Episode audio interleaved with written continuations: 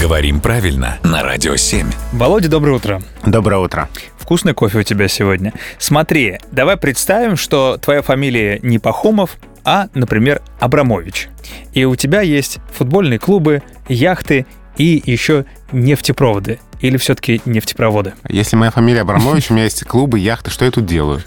Не знаю. С официальным визитом радиостанцию посещаешь, например. Так что у тебя, нефтепроводы или все-таки нефтепроводы? Ну, смотри, нефтепроводы — это когда кончилась нефть, да? И все, ну, тут пос- последний миллилитр ее выкачали и устраивают нефтепроводы. Так. А Грустно. Если, да. А если э, то, почему течет нефть, трубы и все такое, то это все-таки нефтепроводы.